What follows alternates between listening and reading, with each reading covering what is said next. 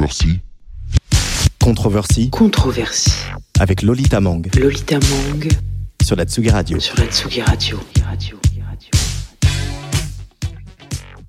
Deviendra-t-on tous fous à force de ne plus danser? Voilà bientôt huit longs mois que les clubs ont fermé leurs portes, que le dance floor est devenu l'ennemi numéro un du gouvernement, que la musique et son pouvoir fédérateur sont rejetés au rang de paria. Qui se rappelle encore de la dernière fois qu'il a dansé dans le noir, entouré d'inconnus en sueur, remuant ses bras et ses jambes en rythme, hurlant peut-être les paroles du dernier tube à la mode? Qui se rappelle de l'endorphine qui envahit le flux sanguin, du stress qui disparaît, du rythme cardiaque qui s'accélère? Parce que la danse, c'était non seulement une expérience sociale, mais aussi une réaction chimique, des sens qui explosent. C'était quand, finalement, la dernière fois que vous êtes senti vivant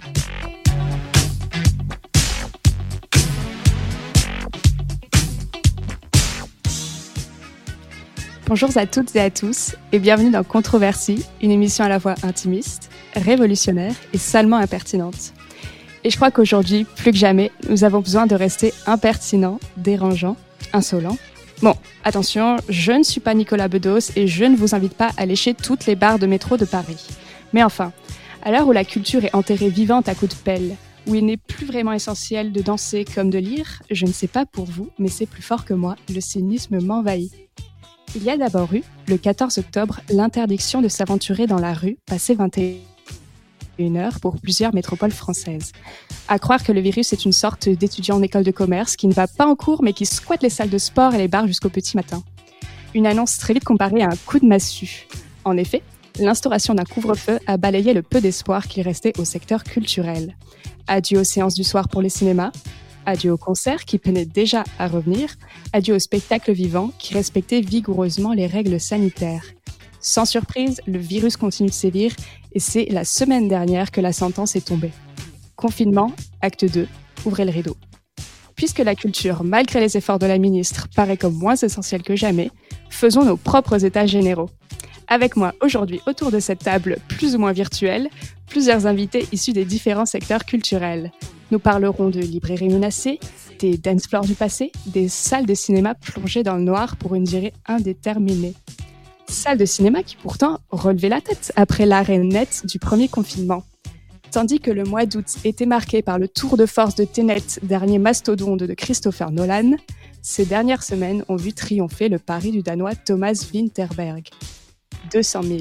C'est le nombre d'entrées qu'a réussi à atteindre Drunk, dernier film du cinéaste, malgré un couvre-feu et un confinement mettant fin à sa courte durée d'exploitation.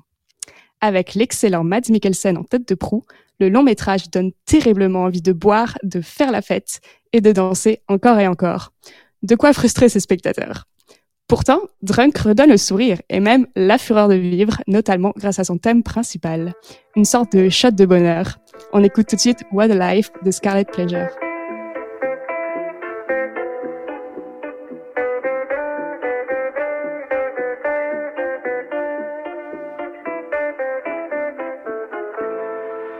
What a life, what a night, what a beautiful, beautiful ride.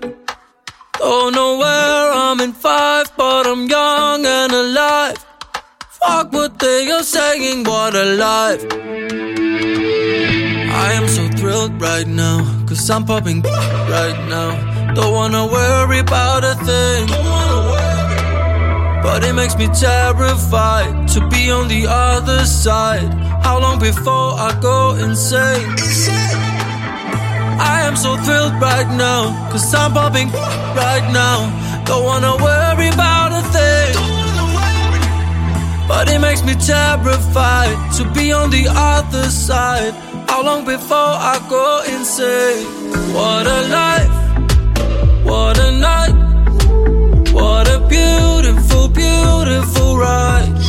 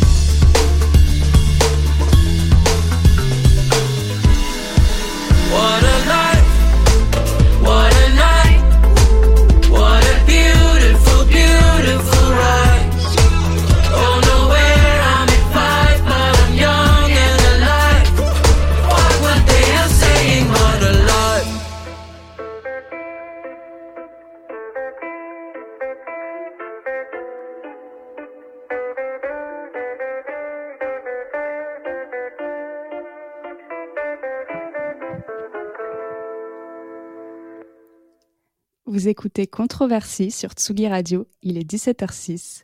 Le trio danois Scarlet Pleasure chantait innocemment Quelle vie, quelle merveilleuse vie, alors qu'aujourd'hui on est plutôt à se dire Quelle vie de merde. C'est du moins l'atmosphère générale dans laquelle baigne la culture depuis le mois de mars. Un confinement, une reprise difficile, entravée par des milliers d'obstacles. Et puis, au moment où l'on commence enfin à sortir la tête de l'eau, un second confinement le gouvernement est en train d'assassiner un secteur, confie récemment l'acteur Vincent McCain à Télérama. La France, pays de l'exception culturelle, pour séparer l'homme de l'artiste, oui, mais pour sauver la culture, plus vraiment. Controversie. Controversie avec Lolita Mang sur la Tsugi Radio.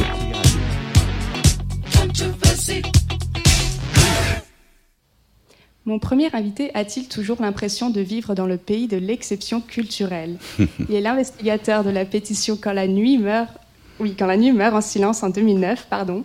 Tantôt attaché de presse, tantôt manager, il connaît le milieu de la musique sur le bout de ses dix doigts. Bonjour Eric Labbé. Bonjour Lita.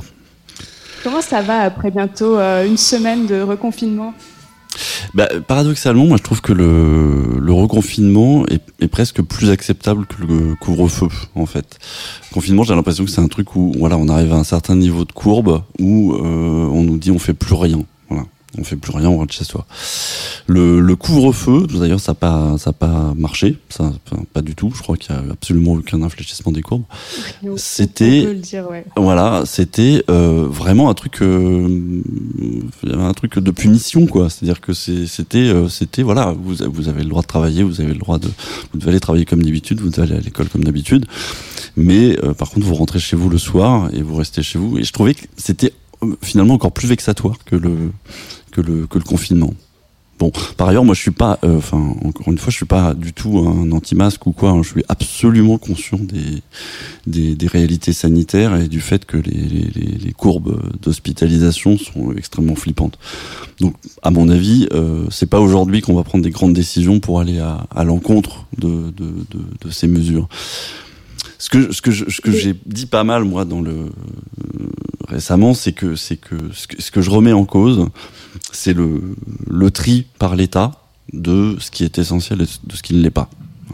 On en a beaucoup parlé par les livres, pour les livres euh, récemment, mais euh, on, auparavant, on, on, on, aurait dû avoir ce même débat pour savoir si il est plus essentiel de travailler que de que de voir des gens ou d'écouter de la musique par exemple. Ça c'est un débat qui n'a pas eu lieu, c'est-à-dire qu'à un moment il y a des y a des gens tout en haut qui ont décidé que ce débat n'aurait pas lieu et que c'était c'était comme ça qu'il fallait faire.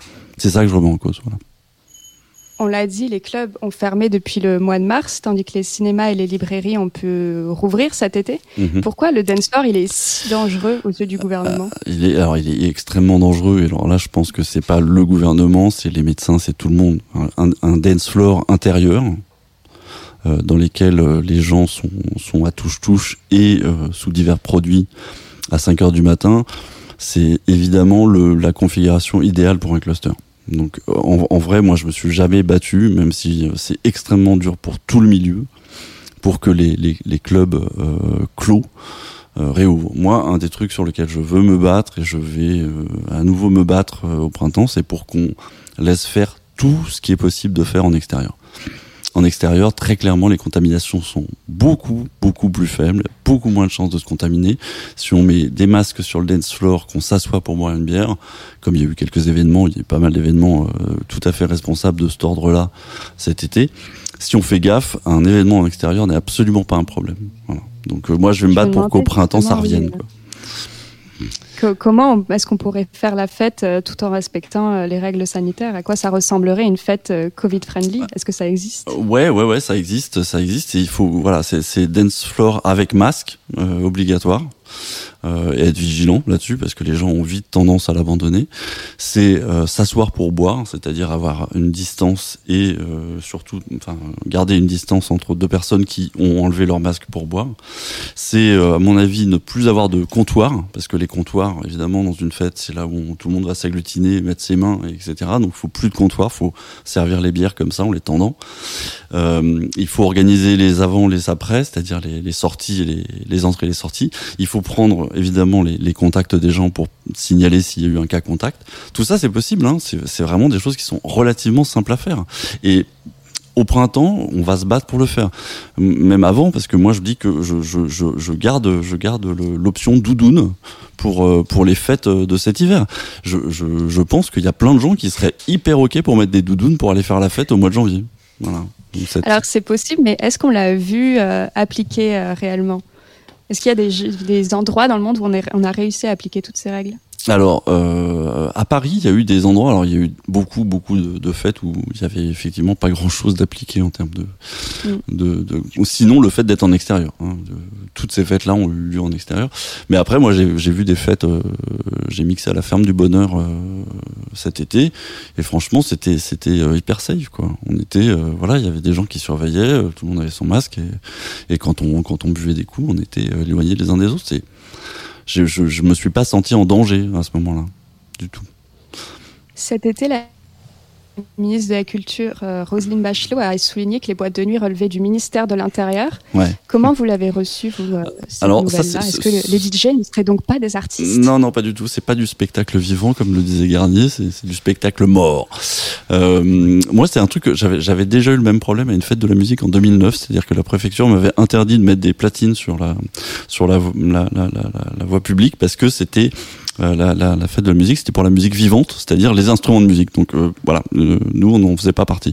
Donc c'est en fait ce truc-là, c'est euh, c'est vu comme le monde, hein, mais c'est c'est un truc de, de vexatoire permanent par rapport à la musique électronique. Le, le, le même même à Paris, qui est plutôt une ville bienveillante sur sur la, la, nuit et la musique électronique depuis quelques années, on, on a toujours ce truc de dire euh, la nuit, euh, les clubs, les discothèques, tout ça, c'est le tourisme ou c'est le ministère de l'Intérieur. Enfin, c'est à Paris, le, le- l'adj- l'adjoint, euh, l'adjoint à la nuit, il a, il a récupéré le tourisme. On a, on a considéré que ça allait ensemble, et ça fait longtemps qu'il y a plein de, de gens qui pensent qu'effectivement le- les discothèques c'est plus du tourisme, c'est plus une espèce d'a- d'attraction comme ça, et pas du tout un lieu de culture. Ça c'est c'est des, réalités qui sont en fait euh, préexistantes à la musique électronique. Effectivement, euh, une discothèque, euh, discothèque de, dans laquelle un, DJ résident passe tous les week-ends les, mêmes euh, 12 tubes ne peut pas être considéré comme un créateur au même sens qu'un DJ dans un club électronique.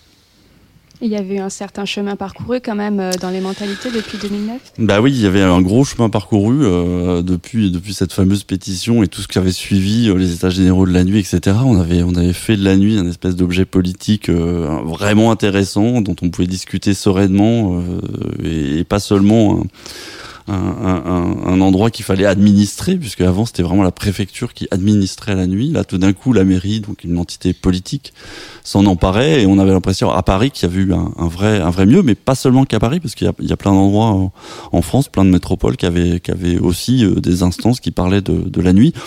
Ceci dit, euh, voilà, c'était vrai dans pas mal de villes. Moi, j'ai jamais vu monter ce, ce, ce débat-là au niveau de l'État.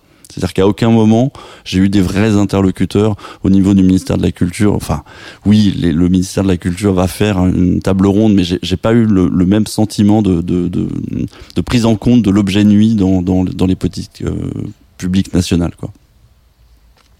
Ça reste, ça reste, ça reste 2020, un, ça peut peut-être euh, acter. Bah 2020 c'est pas genre, pour 2020 2020 c'est l'année de rien en fait hein. on a on l'a dit euh, voilà c'est une toute façon c'est une année qui n'existe pas voilà. Donc on verra on verra euh, on verra à la sortie du, du machin quoi. On verra à la sortie du machin. Ce qui est euh, qui est certain c'est que là le, prix payé par euh, les musiques électroniques le clubbing euh, est tellement fort d'un point de vue financier mais même d'un point de vue humain. Enfin, les DJ euh, autour de moi qui qui sont en souffrance sévère psychologiquement et puis les jeunes qui sont en souffrance ceux qui ceux qui aiment ça sont en souffrance aussi. Il faut faut aussi se rappeler que tout ça c'est quand même du lien social en moins. C'est-à-dire que sur cette année on aura eu quasiment six mois pendant lesquels les jeunes ne pourront plus créer de lien social le soir c'est énorme c'est énorme ça veut dire que une interaction sociale sur deux a sauté en 2020 c'est pour pour un jeune qui construit son relation son relationnel, son réseau amical, son réseau amoureux, c'est terrible. C'est terrible. Donc on espère que effectivement, Nous vu le avons prix besoin de la payé, culture. C'est une mesure. Pardon on a, on a, on espère que vu le prix payé, effectivement, euh, au sortir de ça, s'il y a, s'il y a une fin à tout ça, euh, on, on saura nous, nous en tenir gré. Voilà.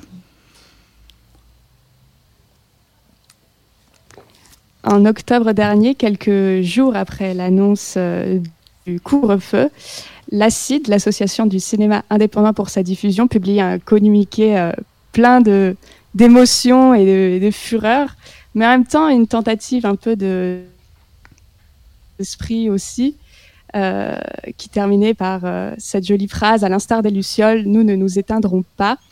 Parmi ses membres, le cinéaste Clément Schneider est avec nous en duplex aujourd'hui. Bonjour Clément. Bonjour Lolita. Avons-nous perdu Clément? Ah non, je suis toujours là, vous ne m'entendez pas Bonjour.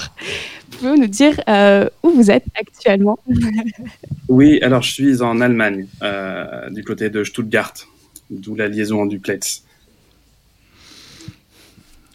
Ah, Et quelle est la situation actuellement en Allemagne? Euh, la situation est plus confortable qu'en France en ce sens que on n'a pas de restriction de circulation, on n'a pas ce kilomètre et cette heure de sortie. Euh, on peut donc sortir autant de fois qu'on veut dans la journée et moins de commerces sont fermés. Euh, donc la sensation générale, d'après ce que je crois apercevoir de la situation en France, est quand même plus détendue globalement. Donc vous êtes cinéaste, vous êtes aussi membre de la CID. Qu'est-ce que cette année a bouleversé euh, pour l'association concrètement? Euh, pour l'association, de façon très très évidente, euh, en premier lieu, l'annulation du Festival de Cannes, qui est, mais comme pour beaucoup d'autres personnes évidemment et d'autres institutions, qui est un moment assez phare, puisque l'ACID programme neuf films au moment du Festival de Cannes, leur donne donc cette vitrine internationale. Euh, ce sont souvent des films qui arrivent au moment de leur euh, au moment de leur sélection sans distributeur, euh, parfois sans vendeur international aussi. Donc euh, évidemment leur, leur vie s'en retrouve euh, euh, très modifiée positivement et l'annulation du festival ça a été la, la partie disons émergée de l'iceberg. Même si on a mis un point d'honneur à, à maintenir notre programmation dans une logique hors les murs, donc Cannes ailleurs qu'à Cannes, euh, en programmant le même nombre de films, en les accompagnant de la même manière, en leur donnant le même soutien. Euh, donc ça, c'est vraiment la, façon dont on a été très directement impacté par, euh, le coronavirus. Ensuite, bah, c'est comme à peu près tout le monde, c'est-à-dire que on, a été évidemment très affecté par la fermeture des cinémas liés au, premier confinement, par la, précipitation de la réouverture le 22 juin qui s'est faite de façon assez peu concertée entre le gouvernement et, et, et la filière cinématographique, ne serait-ce par exemple qu'en rouvrant un lundi, alors que les sorties cinéma sont le mercredi. Euh, puis cette annonce du couvre-feu euh, que personne n'a compris, en partie aussi parce que le, les, les, lieux de culture euh, comme les théâtres ou les cinémas étaient de l'aveu même du gouvernement absolument pas des lieux de contamination, donc l'incompréhension était quand même assez grande, euh, a fortiori parce que euh, on était dans un moment de reprise où des distributeurs, des programmateurs, des cinéastes, des producteurs, enfin tout le monde avait décidé de, de relancer euh, le cinéma, de relancer la, les diffusions de films et de, vouloir y croire, et que là c'est un coup d'arrêt, ça a été un coup d'arrêt extrêmement brutal et une fois de plus pas concerté, et en plus très difficile à comprendre. donc c'est vrai que pour rejoindre ce que tu disais... Le, le communiqué de la CID parlait d'un couteau dans le dos, d'ailleurs, c'était des mots assez forts. Je ne sais pas si vous vous, retrouvez vraiment dans, ces mots-là. Euh, oui, complètement, mais comme l'ensemble, je pense, de, des cinéastes de l'acide et sans doute même euh, d'autres acteurs de la filière, euh, parce que la brutalité en fait de l'annonce, l'absence de concertation, l'absence de et, le fait que c'était absolument incompréhensible. mais je, rejoins ce que disait Eric Labbé juste avant. Ce couvre-feu n'avait aucun sens et, nous est apparu comme quelque chose de très punitif. Euh, c'est fait au nom d'une sorte, de, évidemment, d'un état sanitaire catastrophique, mais en, en maintenant une, une, espèce de semblant d'activité économique qui n'est une vision très très réduite de ce que c'est que l'activité économique, puisque le, le cinéma et la culture en général représentent un énorme pan de l'activité économique en France. Donc c'est tout de même, on sent bien une certaine vision euh, de l'économie, une certaine vision du travail et donc de la vie qui prévaut, et dans laquelle, oui, on se retrouve pas et qu'on trouve très violente parce que, de toute évidence, en tout cas à ce moment-là, avant qu'on décide d'un nouveau confinement, il était très probablement possible d'imaginer d'autres d'autres manières de, maintenir euh, la possibilité d'aller voir des films, d'aller voir des spectacles, euh, tout, en, étant vigilant d'un point de vue sanitaire. Clément Schneider, vous avez une double casquette puisque vous avez fondé en 2014 la société de production Les Films d'Argile euh, afin de préserver l'indépendance et l'autonomie du travail de cinéaste. À quoi a ressemblé l'année de ce côté-là suite à la crise du confinement, du corona, etc. Euh, à une année sans doute très étrange. Euh, là, en premier lieu, euh, ce qui a été extrêmement dur pour beaucoup de producteurs, ça a été l'arrêt du jour au lendemain des tournages, puisque c'est évidemment très compliqué d'interrompre un tournage en cours, de pas savoir quand vous allez pouvoir le reprendre. C'est parfois des choses très très bêtes, mais quand vous avez, mettons, c'est un exemple qui me vient parce que c'est arrivé à producteur, euh, euh, il, avait un tournage avec des animaux, mais des animaux, euh, des animaux grandissent et, et dans ne sait si on ne sait pas quand on va pouvoir reprendre le tournage, ils seront plus raccord avec l'état dans lequel on les a filmés avant. C'est des choses aussi bêtes que ça. Donc évidemment, ça a été extrêmement dur, en, plus de, toutes les questions concernant la façon dont on allait pouvoir assurer la reprise des tournages en temps de Covid. C'était très compliqué de négocier avec les assureurs. donc tout ça a été extrêmement brutal. Ensuite, il y a eu cette, euh, cette, ce déconfinement, la reprise des tournages, la réouverture des salles. Donc là, on a eu la sensation que les choses pouvaient peut-être reprendre, d'autant que le sentiment qui me semble globalement partagé, c'est que euh, il est possible de tourner en, en tenant compte des, règles sanitaires. D'ailleurs, les tournages sont pas interdits hein, actuellement en, en, temps de, de, de reconfinement, mais euh, mais évidemment, la, sensation, l'inquiétude. En fait, ce qui est très très difficile, c'est que on est dans une incertitude euh, par rapport à l'avenir, puisque le, principe du cinéma en France, c'est que, que le, les films qui sortent en salle financent la création euh, par le biais d'une taxe qui est prélevée par le CNC, qui redistribue ensuite. Euh, fondamentalement, c'est ça. Donc évidemment, il va y avoir un énorme manque dans les, caisses du CNC pour l'année qui vient. Euh, et vis-à-vis -vis de quoi on est quand même très inquiet parce qu'il y a des mesures de, de sauvetage, de sauvegarde qui sont mises en place par le gouvernement, par le CNC, euh, par le ministère. Mais ce qui semble, euh, ce qui nous préoccupe, c'est que ça hypothèque possiblement la création à venir et que ce que ça va fragiliser de toute évidence, c'est le cinéma qu'on appelle le cinéma de la diversité, qui recouvre en fait des typologies de films très variées, des typologies de production très variées, mais qu'on pourrait aussi qualifier de cinéma économiquement plus fragile parce que prenant plus de risques artistiques, parce que par exemple euh, étant des, enfin, il s'agirait de films sans casting ou de premiers films. Euh, et évidemment, on est très inquiet. Ces films-là, qui sont déjà pas faciles à financer en temps normal, euh, on est très inquiet de leur sort, alors qu'ils sont fondamentaux pour pour ce qu'on appelle l'exception culturelle en France, et que c'est aussi par ces films-là que se consolide un tissu d'auteurs qui ensuite peuvent acquérir une envergure plus internationale, par exemple. Euh, on en a pas mal d'exemples à l'acide de ce type de réalisateur, et donc on est très inquiet à ce niveau-là. Au travers des, différentes aides ou alors des différentes prises de parole qui ont été faites par, euh, par le gouvernement et la, ministre de la Culture. Pardon. Euh, je pose cette question à, à Eric Labbé tant qu'à Clément Schneider dans vos deux domaines. Est-ce que vous vous sentez soutenu ou est-ce que vous vous sentez abandonné euh, dans cette situation-là par le gouvernement? Euh, euh, c'est peut-être plus facile pour moi de répondre à ce titre-là, ne serait-ce que parce qu'on sait que la position de Roselyne Bachelot par rapport au maintien de l'ouverture des salles au moment du couvre-feu était très claire et plutôt pour le coup assez courageux et elle, elle, a été, elle, elle s'est pris un, un, vrai camouflet de la part du gouvernement. Euh, donc, il semble que du côté de la culture, on, on ait une oreille à minima attentive. Maintenant, euh, ça il va falloir voir comment ça se transforme dans les faits et comment, en fait, euh, au nom de la sauvegarde euh, de l'économie, on va pas, euh, on va pas sacrifier la diversité. De, de, de, de, tous les films qui sont produits, c'est ça qui va, c'est ça qui est, qui est en jeu en fait aussi. c'est de ne pas, ce qu'on a vu en fait aussi au moment du, du couvre-feu, c'est que par exemple, on a fait une étude sur ça à l'acide assez précise, c'est que euh, de nombreux films, de nombreuses salles, pardon, se sont mises à programmer le même film sur plusieurs écrans à la fois. Donc en fait, on s'est retrouvé avec des titres qui étaient complètement matraqués euh, et laissant ainsi absolument aucun espace à d'autres films qui par ailleurs pourraient totalement trouver leur public. Sachant par ailleurs que ce qu'on a découvert cet été quand même, c'est qu'on pouvait en partie se passer du cinéma américain, qu'il y a des films indépendants qui ont fait des, très très beaux scores, tout simplement parce qu'il y avait de l'espace pour que ces films-là existent.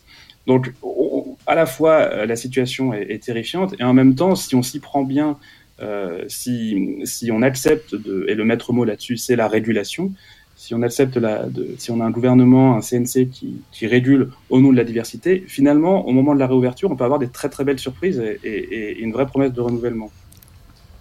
Ouais, de mon côté, moi, le, du côté des aides gouvernementales et du discours, il y a, y a, alors y a, y a, y a le, le côté euh, bon, vous avez un souci, on sort le carnet de qui me fatigue un peu parce que c'est pas une réponse suffisante. C'est-à-dire qu'il y a un moment où vraiment c'était ça hein, au niveau, bah, par exemple sur le, le, le refus de, de, de, la dérogation euh, pour les pour les spectacles et le cinéma euh, au moment du couvre-feu, ça a été vraiment ça. Ça a été d'abord on envoie effectivement Roselyne Bachelot qui est euh, un peu le, le good cop du, du gouvernement en lui disant euh, on, la, la, laissant parler et soutenir le, le, truc, puis finalement on dit bah non pas du tout, et on sort le carnet de chèques en disant bah on va on va donner de l'argent.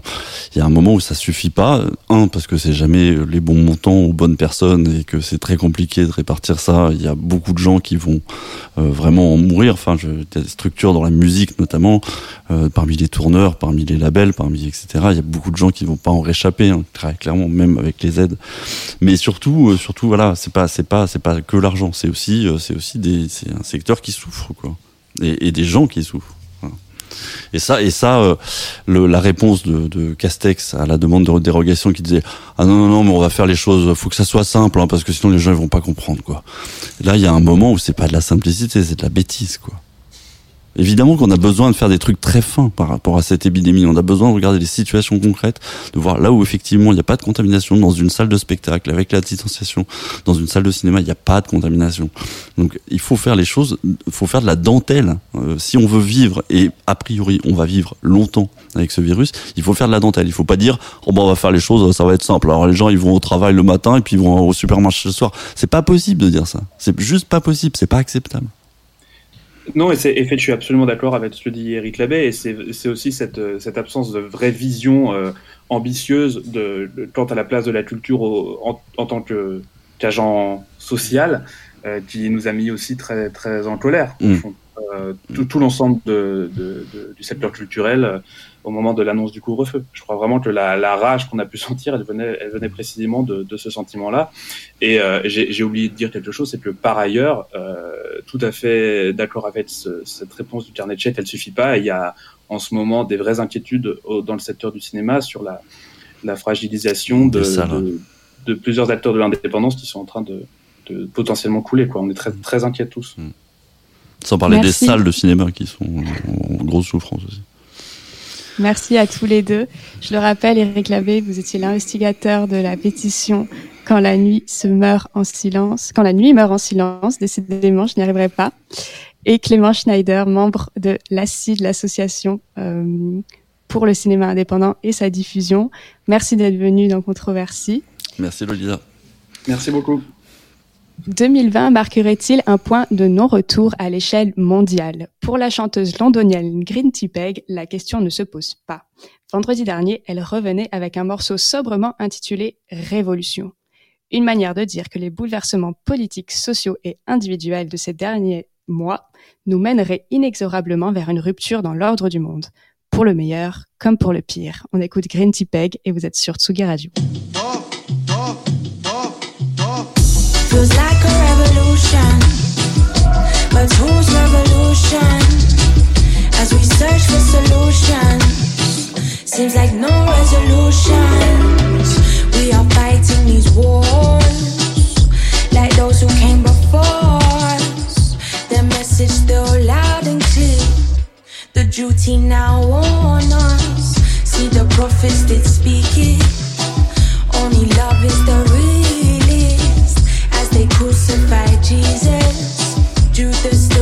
His praises. As they slew us down, knee pressed on the ground. As I beg for my life from you, and my brother lets me down. See where do we go from here, man? When you insist on declaring war on man, like we won't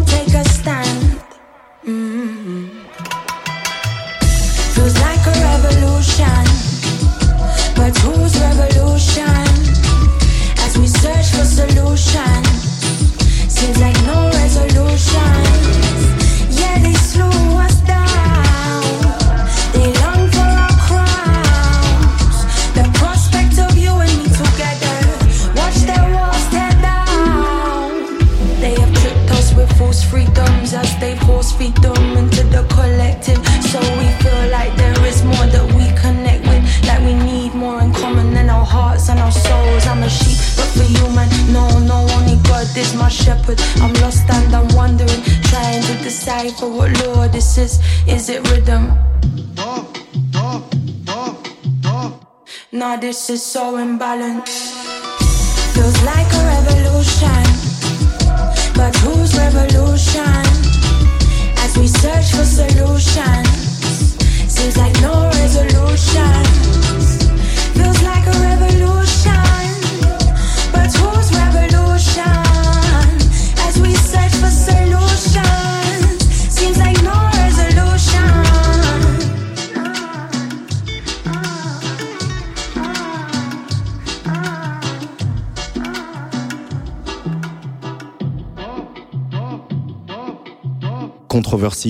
Avec Lolita Mang sur la Tsugi Radio.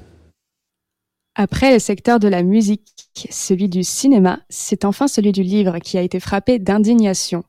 Les librairies des commerces non essentiels, cette nouvelle qualification prononcée par notre Premier ministre Jean Castex a soulevé un nouveau débat. Au téléphone avec moi, Anne-Laure Vial d'Ici Librairie, l'une des plus grandes librairies indépendantes de Paris. Bonjour Anne-Laure. Ah, je ne vous entends pas.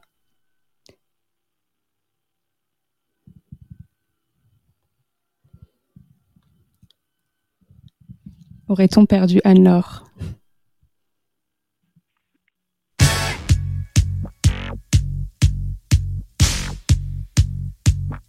Controversy. Controversy Controversie. avec Lolita Mang Lolita Mang sur la Tsugi Radio. sur la Tsugi Radio. Radio.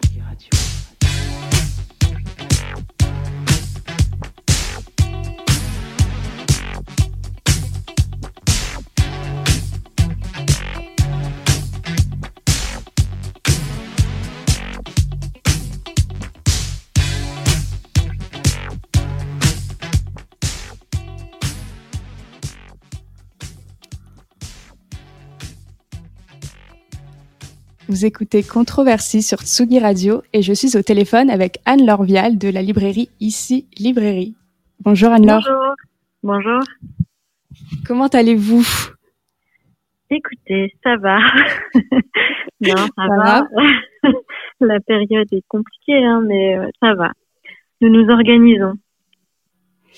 À quoi ressemble votre travail depuis vendredi dernier? Alors, euh, à celui d'un entrepôt. non, mais donc euh, depuis euh, que le confinement a redémarré, Euh, on s'est réorganisé euh, pour faire du click and collect, donc on a complètement switché euh, d'un métier euh, de conseil, de, de lecteurs qui viennent dans la librairie, passer un moment, etc., à nous préparons des commandes que les clients achètent en ligne, et donc on est passé en 100% digital.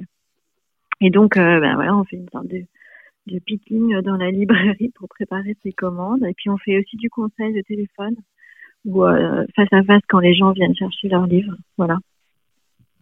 Qu'est-ce que vous avez ressenti, vous, euh, après l'annonce d'un d'un second confinement et, et de la fermeture des librairies? Alors euh, la première, bon d'abord on a été surpris hein, par cette décision, surpris au sens euh, pris par surprise, hein, pas- voilà. Et, euh, et puis il faut bien comprendre aussi qu'on- qu'on respecte euh, cette euh, décision euh, de confinement. Après, euh, pour nous, ça a été aussi un moment de désarroi euh, la mercredi soir quand on l'a appris, parce que euh, pour deux raisons. En fait, on est une jeune entreprise, on a deux ans, une entreprise culturelle. On pense que le livre, c'est nécessaire dans des périodes compliquées comme celle-ci, que ça aide à tenir et euh, désarroi aussi euh, de, de, de, de voir cette période où la seule option pour acheter des livres, c'est les, les sites de commerce en ligne. Et du coup, euh, on, a, on a un vrai risque en fait euh, de, de, de, de, graves difficultés économiques hein, pour la librairie indépendante. Si la situation dure, si elle dure que 15 jours, je pense qu'il n'y a pas de souci. Enfin, ça sera moins grave. Mais si ça dure jusqu'à Noël, ça sera grave.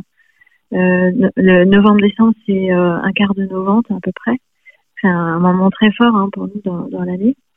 Et, euh, et voilà. Et donc ce désarroi, on a, on a surtout cherché à, à s'organiser et à proposer à nos lecteurs euh, des solutions, des alternatives. Donc c'est le click and collect, qui est un palliatif, mais qui est quand même une possibilité. Et, euh, et aujourd'hui, voilà. Pardon. Non, allez-y.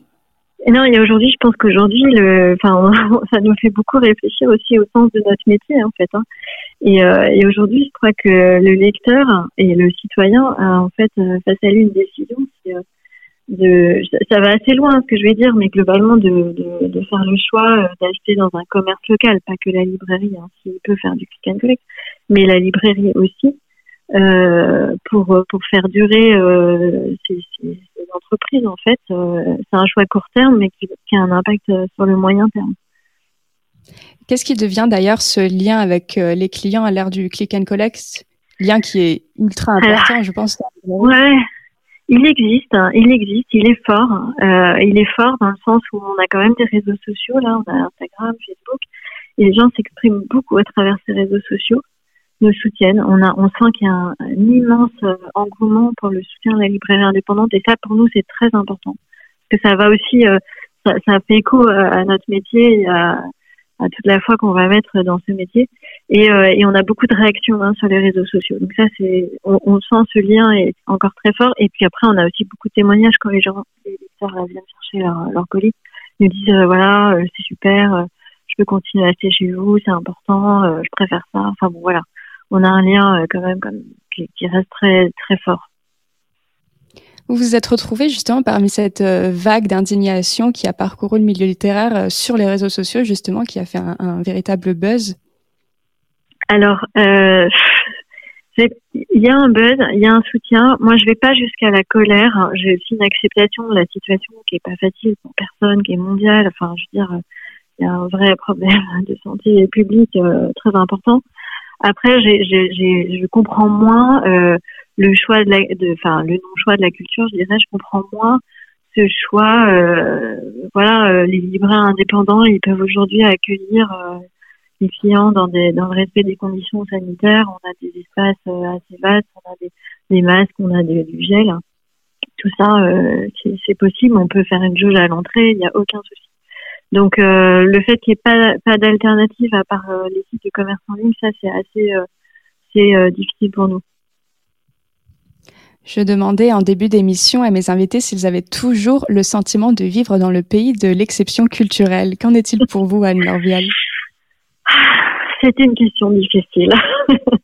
je dirais, j'ai des réponses un peu doubles. C'est vrai qu'on se sent un peu oublié. Alors, euh, de facto, je dirais euh, peut-être euh, malgré, malgré, malgré, pas une volonté de nous oublier, mais de, facto, on se sent oublié, voilà. Et en, en revanche, là où il y a une exception culturelle, c'est quand on voit le soutien qu'on a justement de, de tous, à savoir euh, des acteurs de la culture, le soutien de journalistes, le soutien de radios comme la vôtre d'ailleurs, le soutien euh, de, de- des auteurs, euh, le soutien des éditeurs. Euh, il y a ce soutien qui est massif et on voit bien qu'il y a une exception quand même culturelle en France. Il y a une vraie défense de la culture et pour, pour les Français, c'est important. Ça, on le ressent très fort. Peut-être que Et, vous pouvez terminer. Pardon, allez-y. Oui, pardon. Non, non, je voulais dire aussi que la, la librairie indépendante, en fait, c'est le lieu où se vend l'édition euh, euh, de ce qu'on appelle de création, qui va être moins diffusée évidemment par les grandes enseignes, y compris le net, qui va être plus portée par des lectures de libraires, etc. Et je je parle pas que de, des libraires de la librairie ici, hein, je parle en général, et que euh, et que cette édition-là, elle peut être mise en grande difficulté aussi dans cette période du fait de plus avoir de débouchés entre guillemets pour euh, rencontrer ses lecteurs. Pour terminer, j'aurais bien aimé que vous nous partagiez une ou plusieurs recommandations de lecture euh, Ah. pour affronter ce, ce confinement, Ah, ce nouveau affronter. confinement plutôt. Alors écoutez, euh, je sais pas si ça parlera vos lecteurs, mais euh, j'ai lu pendant le premier confinement un livre qui m'a un peu sauvé la vie, non, mais dans le sens où il m'a permis de m'échapper un peu euh, par la lecture, qui est la, la biographie de Kessel. Je trouve que c'est- très, c'est euh, c'est complètement en dehors du temps et en dehors de l'époque. En fait, Kessel, euh, il a, je sais pas si, bon voilà, c'est un journaliste, euh, écrivain euh, qui a traversé le XXe siècle et qui a eu, qui a participé par exemple à l'écriture de la, la Marseillaise, qui a été résistant, etc. Et qui est né déjà dans, je crois en Argentine. Enfin bref, il a fait sept fois, le trois fois le tour du monde à sept ans déjà avec ses parents. Donc en fait, il y a, il y a tout un voyage qui est incroyable et qui nous sort complètement du quotidien et en même temps qui donne envie de lire euh, tous les livres qu'il a écrits. Enfin bon voilà, j'ai trouvé que c'était très fort et, en plus c'est 1500 pages, donc euh, c'est génial. Ça, ça C'est occupe très un bon facile à moment. lire. ouais, c'est surtout très facile à lire, très fluide. Euh, c'est passionnant. La biographie donc de Joseph, Joseph Kessel. Joseph par- Kessel. Alors c'est euh, par euh, Yves Courrière et c'est aux éditions Plomb. Merci beaucoup Anne-Laure Vial. Ben, merci, de votre invitation et puis bon courage à tous. Merci. Au revoir. S'il existe encore un pays plus fou que le nôtre, celui-ci se trouve sans aucun autre de l'autre côté de l'Atlantique. Cette nuit a été marquée par une élection présidentielle serrée dont le vainqueur ne sera sans doute pas annoncé avant plusieurs jours.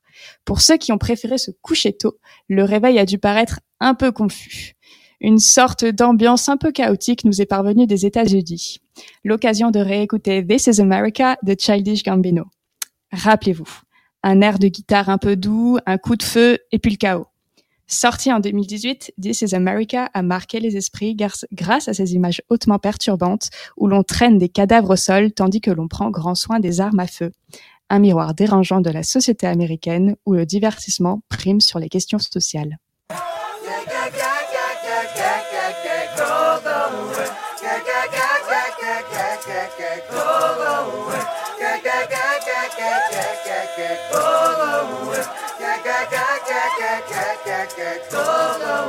just wanna party. I just we go.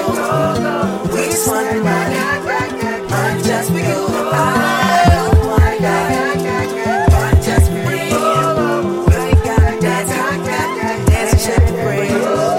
We just wanna party. I just go. We just wanna party. I just we go.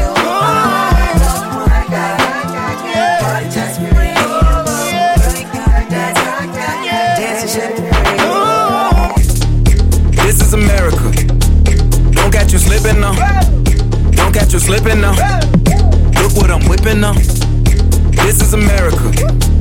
Don't catch you slipping now. Don't catch you slipping now. Look what I'm whipping now. This is America. Don't catch you slipping now. Look how I'm living now. Police be tripping now. Yeah, this is America. Guns in my area. My area. I got the strap. I gotta carry 'em. Yeah, yeah, I'ma go into this. Yeah, yeah, this is Gorilla. Yeah, yeah, I'ma go get the bag. Yeah, yeah, or I'ma get the pad. Yeah, yeah, I'm so cold like yeah. Yeah, I'm so dull like yeah. We gon' blow like yeah.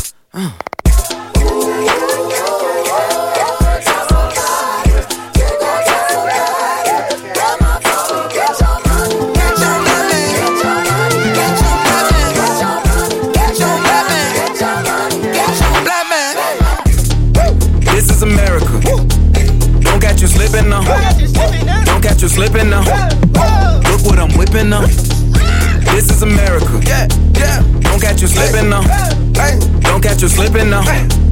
Look what I'm whipping now. Look how I'm geeking now. I'm so fitted. I'm on Gucci.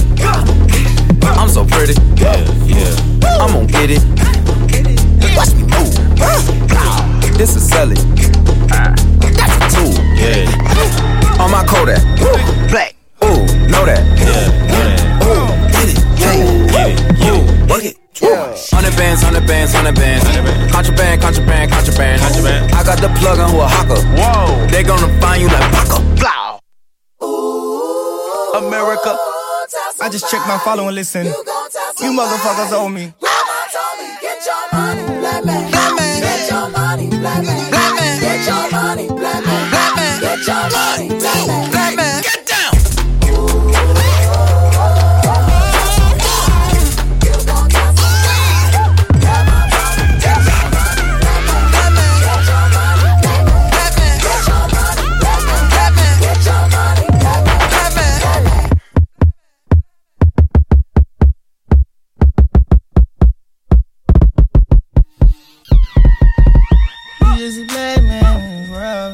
World. You just a bucko, hey. You just a black man in this world. Living expensive foreign hey. Just a big dog, yeah. My Kindle came in the backyard. A barbarian life a dog. I want to thank the American people for their tremendous support. Millions and millions of people voted for us tonight.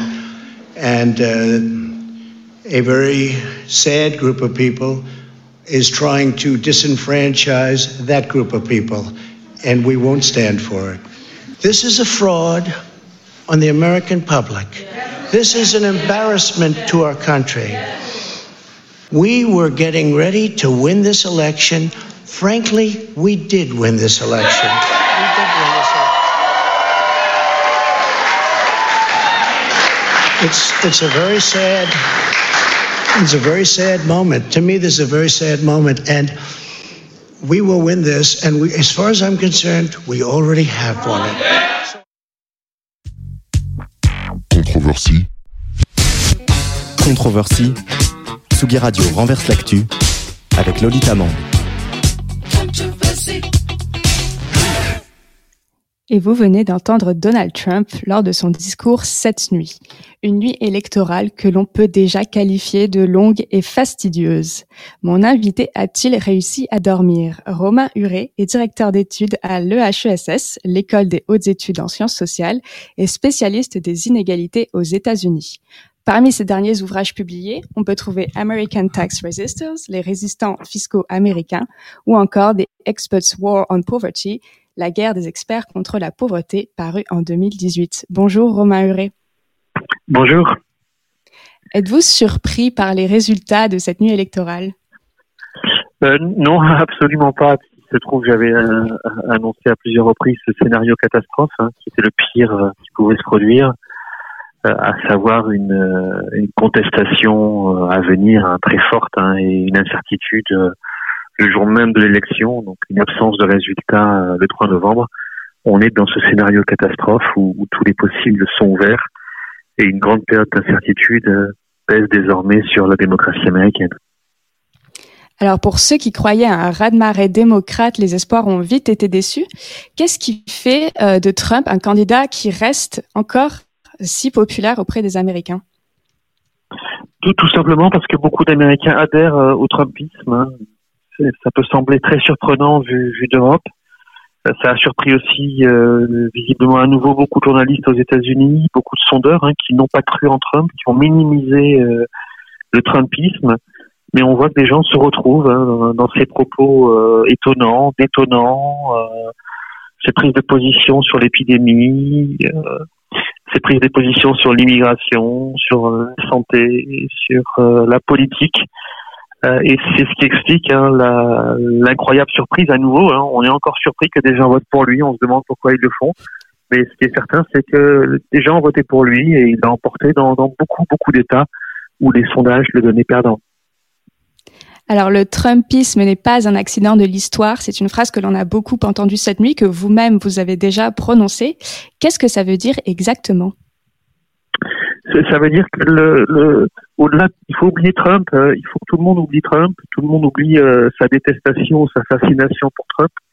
tout le monde oublie son agacement et s'intéresse euh, aux structures qui ont porté Trump. Il n'est pas arrivé de nulle part, il est arrivé dans un contexte très particulier avec euh, des, des, structures sociales, politiques, culturelles qui l'ont mené au pouvoir. Et celles, ces structures-là sont très fortes, elles sont présentes, et beaucoup de gens adhèrent à cela, adhèrent à, la vision économique de Trump, adhèrent à la vision religieuse de Trump, adhèrent à la vision sociale de Trump. Et ça veut dire une chose, c'est que même si Trump partait demain de la Maison Blanche, le Trumpisme serait encore là. Et on a vu dans, dans beaucoup d'États des bébés Trump, hein, des petits Trump euh, élus euh, à droite, à gauche. Et donc le Trumpisme va rester. Ce qui a porté Trump au pouvoir va rester. Et on aura encore des gens qui vont dénoncer euh, le réchauffement climatique, qui vont dénoncer les médias, qui vont dénoncer les journalistes, qui vont dénoncer euh, la politique internationale, etc., etc. Euh, et ce Trumpisme-là, à, à, mon avis, a de, beaux jours devant lui encore. Vous mentionnez d'ailleurs euh, les 18 millions d'anciens combattants dont vous disiez qu'ils qu feraient cette élection. Est-ce que ça a été le cas comme, vous le pensiez et, quel est, euh, qu'est-ce en quoi croivent-ils? Alors les, les, les, anciens combattants sont, sont très importants. Hein. 18 millions, c'est beaucoup de monde. Euh, qui, de, de, gens qui ont connu euh, la guerre, qui ont connu l'expérience de la guerre, qui sont allés se battre en Irak en Afghanistan, pour certains au Vietnam, pour certains la première guerre du Golfe, et, et ils, euh, ils, souhaitent hein, conserver leur place dans, dans, la société et ils sont persuadés que seul Trump est capable de leur donner cette place-là, de les protéger des menaces extérieures. Et bien souvent, hein, et d'après les, premiers sondages sortis des urnes et les, et les données dont on dispose, ils lui ont à nouveau accordé sa confiance hein, en étant persuadés qu'il est le seul à même de, de protéger euh, la nation américaine dans un monde dangereux, dans un monde inquiétant qu'ils ont connu, hein, même parce qu'ils sont allés se battre sur des terrains étrangers. Et donc en revenant, ils sont persuadés qu'il faut fermer le pays. Euh, et Trump, en, promettant un mur euh, ici et, des restrictions euh, à l'entrée dans le pays ailleurs, leur garantit hein, la fermeture du pays et la protection contre les menaces étrangères. Géographiquement, on a, souvent fait du Sud le bouc émissaire et des stéréotypes sur les partisans de Donald Trump, mais n'a-t-on pas détourné un peu le regard de certaines régions du Nord où tout ne va pas si bien, comme le Wisconsin ou l'Oregon, par exemple? Euh, Tout à fait, on, et on le voit bien d'ailleurs, c'est pas un hasard si ce sont ces États qui vont faire l'élection, hein, puisque tous les problèmes euh, posés aujourd'hui et, dans les jours à venir sont des États de, ce qu'on appelle la, l'ancienne ceinture euh, industrielle, hein, euh, la, la Rust Belt, hein, qui a été l'un des poumons hein, du pays, hein, l'un des, des cœurs, des centres vitaux du pays pendant très très longtemps, et qui, ont, qui est entré en déshérence à partir des années 70-80, beaucoup d'ouvriers, euh, blancs pour la plupart, mais pas seulement blancs, ont l'impression d'avoir été abandonnés euh, par le gouvernement fédéral, par les entreprises, par le pays, alors que euh, beaucoup d'entre eux ont combattu au Vietnam, ont, leurs parents avaient aidé à la, à la construction des, des, bateaux et des armes pendant la Seconde Guerre mondiale, donc un très très fort sentiment d'abandon. Et Trump a su capter hein, ce malaise de la population ouvrière, a su leur expliquer que il allait leur redonner une place importante dans la démocratie américaine. Et il semblerait que beaucoup lui ont encore accordé leur soutien, pas tous. Hein, là, on voit que peut-être dans le Wisconsin, dans le Michigan, beaucoup d'entre eux auraient voté Biden, et je mets le conditionnel à l'heure qu'il est mais en tout cas, dans certains États comme l'Ohio ou l'Iowa, euh, ces ouvriers blancs euh, ont, ont, renouvelé leur vote pour Trump hein, en pensant que euh, sa politique hein, est la seule capable de leur redonner une place dans la démocratie américaine. Alors, dans un tout autre domaine, nous discutions précédemment dans cette émission de l'état catastrophique de la culture en France. Elle était où la culture lors de ces élections-là, Romain Huré? Elle est présente. Hein. La, France est un pays extraordinaire. Euh, il faut pas l'oublier.